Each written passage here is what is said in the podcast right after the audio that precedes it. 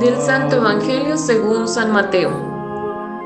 En aquel tiempo, los discípulos de Juan fueron a ver a Jesús y le preguntaron, ¿por qué tus discípulos no ayudan mientras nosotros y los fariseos sí ayudamos? Jesús les respondió, ¿cómo pueden llevar luto los amigos del esposo mientras él está con ellos? Pero ya vendrán días en que les quitarán al esposo y entonces sí ayudarán. Palabra del Señor.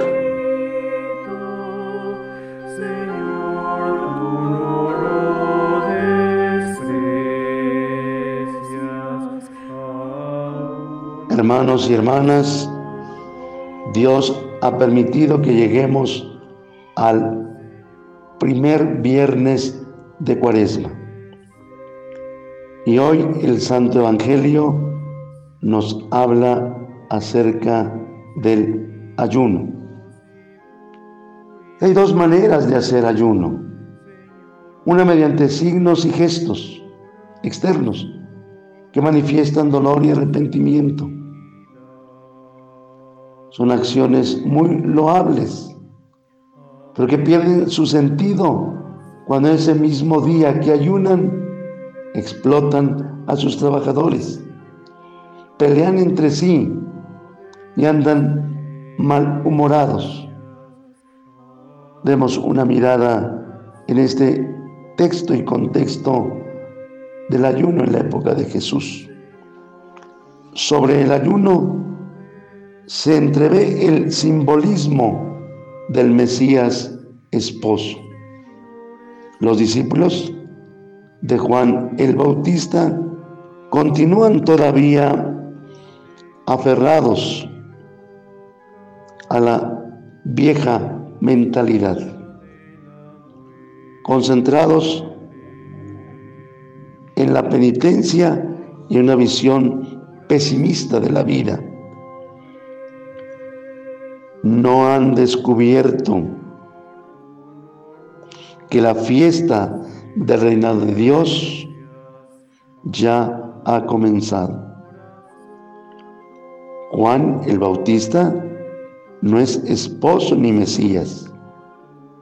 Jesús procura suavemente con imágenes abrir los ojos de los discípulos del Bautista a la nueva mentalidad, a la nueva realidad.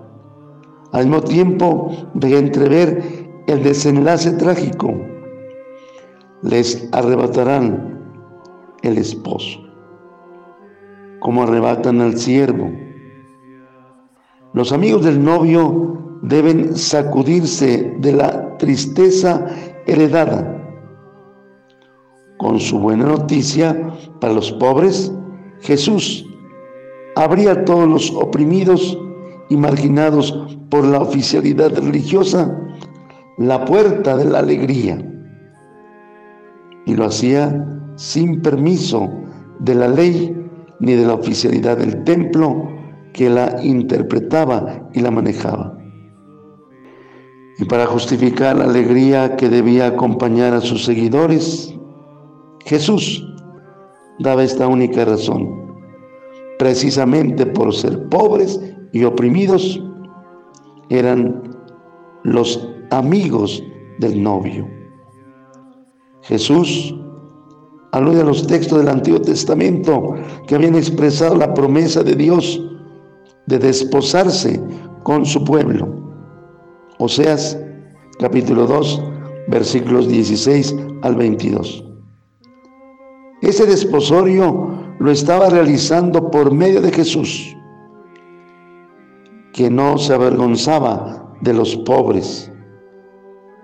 Y esa era la alegría que nadie podría arrebatarle al pobre, la de sentirse en Jesús, el amado del Padre, y era este Dios, su esposo, quien lo liberaba del poder de la ley que se había adueñado hasta de su alegría. Quiera Dios que nosotros también retomando esta enseñanza de Jesús, la apreciemos para vivir el ayuno que Dios quiere. Dios les bendiga.